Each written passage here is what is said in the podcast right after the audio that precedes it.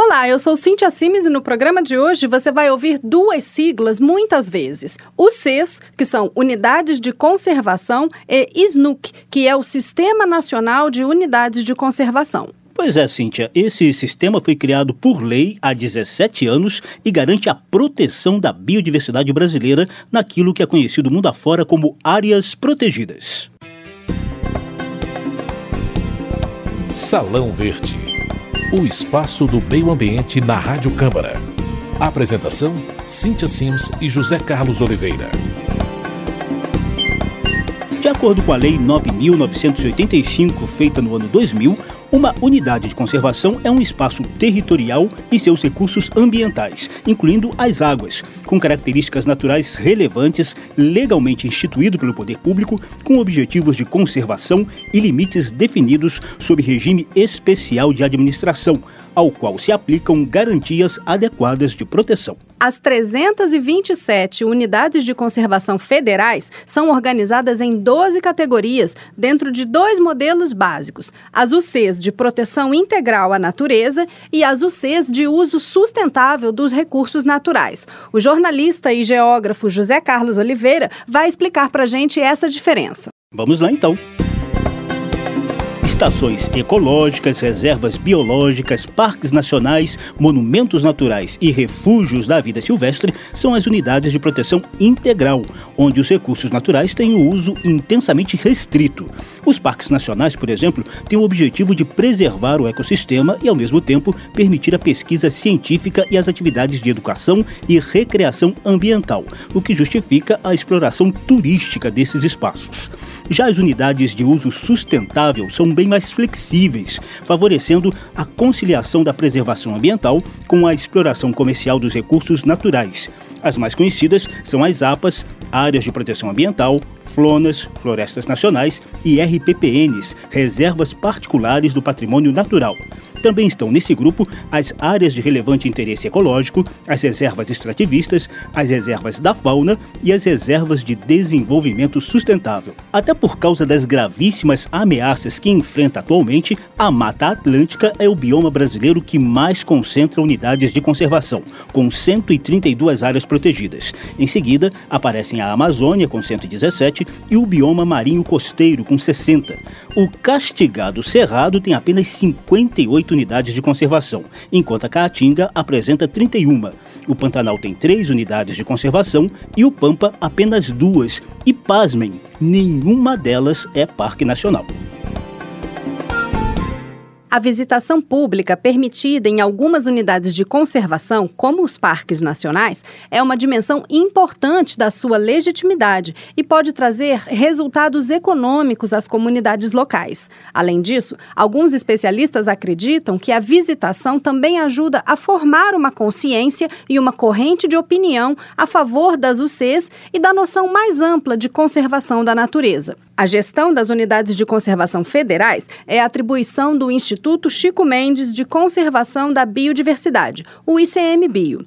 O coordenador-geral de uso público e negócios do ICMBio, Pedro da Cunha Menezes, explica o papel das UCs. A conservação ela se dá de duas formas, né, que a gente chama de ex situ e in situ. Ex situ é zoológicos, criadouros, aquários, é, in situ são nos lugares onde é, os animais normalmente têm a sua, é, o seu lar normal, o seu habitat, que são os, o, a própria natureza.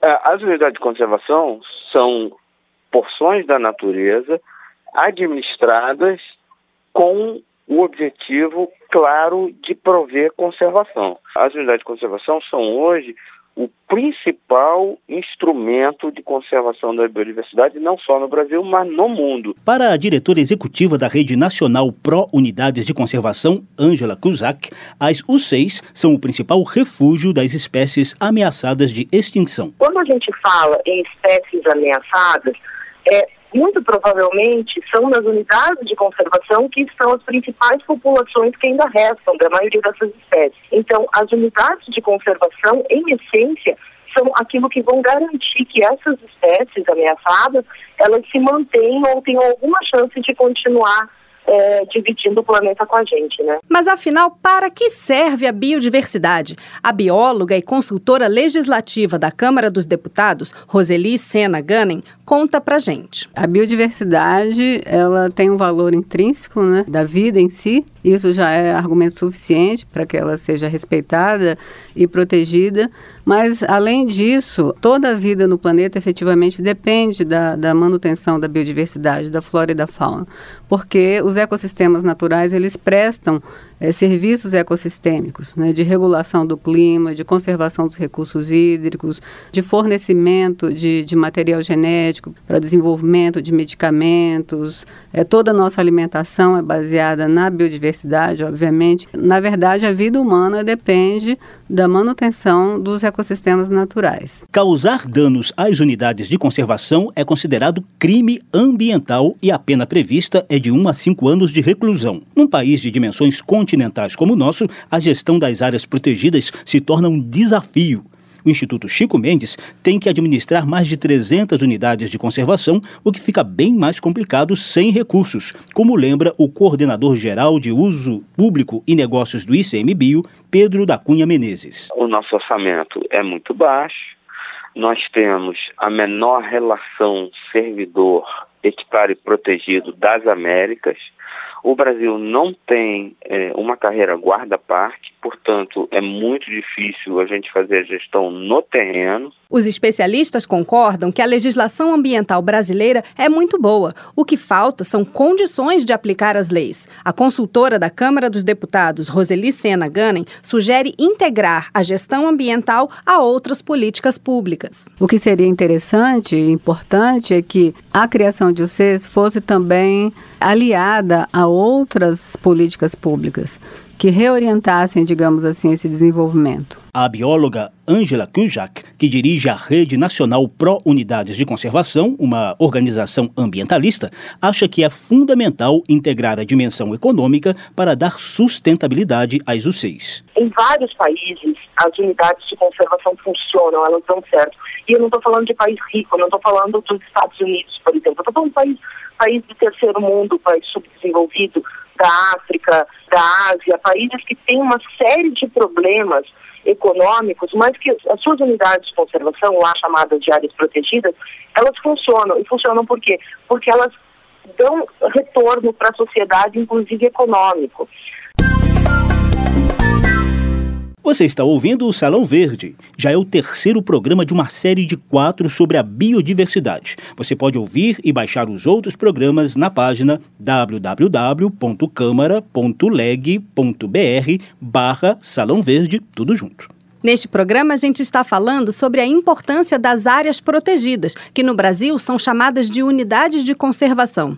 Na lei que criou o SNUC, também estão previstas duas áreas que contribuem para a biodiversidade: as zonas de amortecimento e os corredores ecológicos. A consultora legislativa da Câmara, Roseli Sena Gunning, explica o que são elas. Esses dois instrumentos, zona de amortecimento e corredores ecológicos, estão previstos na lei do SNUC, que é a lei que rege as unidades de conservação. As zonas de amortecimento são faixas de território em torno das unidades de conservação que funcionam como zona tampão para amortecer os impactos da atividade humana sobre aqueles ecossistemas que estão interiormente à, à, unidade de conservação. Os corredores ecológicos, eles são também faixas de terra, mas que visam unir uma unidade de conservação a outra.